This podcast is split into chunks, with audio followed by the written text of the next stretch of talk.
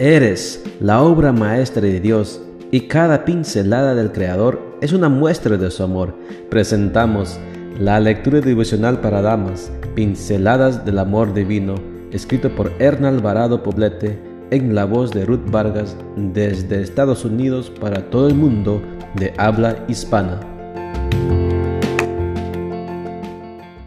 Muy buenos días querida amiga.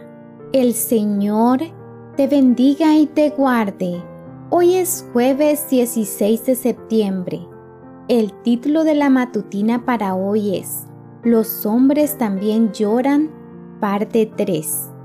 Nuestro versículo de memoria lo encontramos en 2 de Tesalonicenses 3:16 y nos dice, que el mismo Señor de la paz le dé la paz a ustedes en todo tiempo y en todas formas. El varón que llega a ser padre se adapta a su nuevo rol de una manera completamente distinta a la de la mujer. En muchas culturas, incluyendo la latina, el cuidado de los hijos está asociado únicamente a la madre. Es la madre la que proporciona al bebé alimento, calidez, palabras amorosas, cuidados.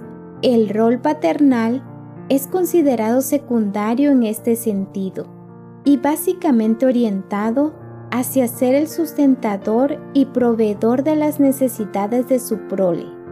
En este contexto, un padre que ama es el encargado de llenar la alacena de su casa y suplir las necesidades de vivienda, ropa, calzado y educación de sus hijos una cascada de emociones y sentimientos gratamente placentero se derrama en su mundo interno cuando ve a su familia protegida y segura.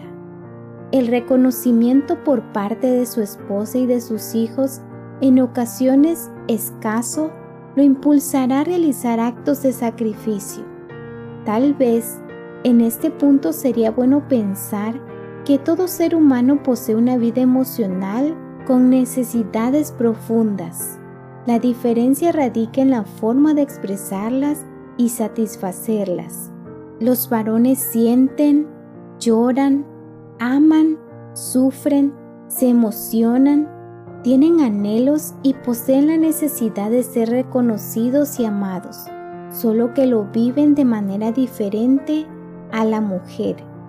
Lo rescatable de todo esto es que a pesar de nuestras diferencias, seamos capaces de abrir vías de comunicación. Dios, que hizo al hombre y a la mujer y por ende conoce nuestra naturaleza, es el mejor intermediario para tener una convivencia saludable. Con su ayuda, podremos aceptar la realidad emocional del otro sin exigir ni juzgar y mucho menos cayendo en la descalificación. En este ambiente, cada quien podrá ser quien es, en libertad y sin miedos, generando respeto mutuo y creciendo en amor. Si la mujer se esfuerza para entrar en el mundo emocional del hombre, será bondadosa y empática.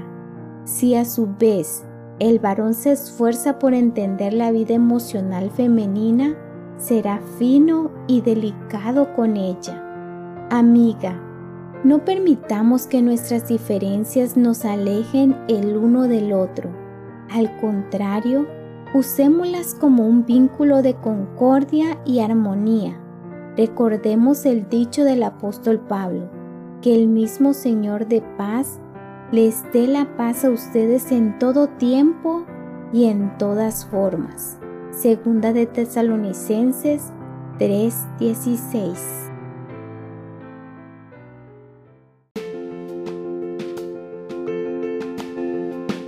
Les esperamos el día de mañana para seguir nutriéndonos espiritualmente. Bendecido día.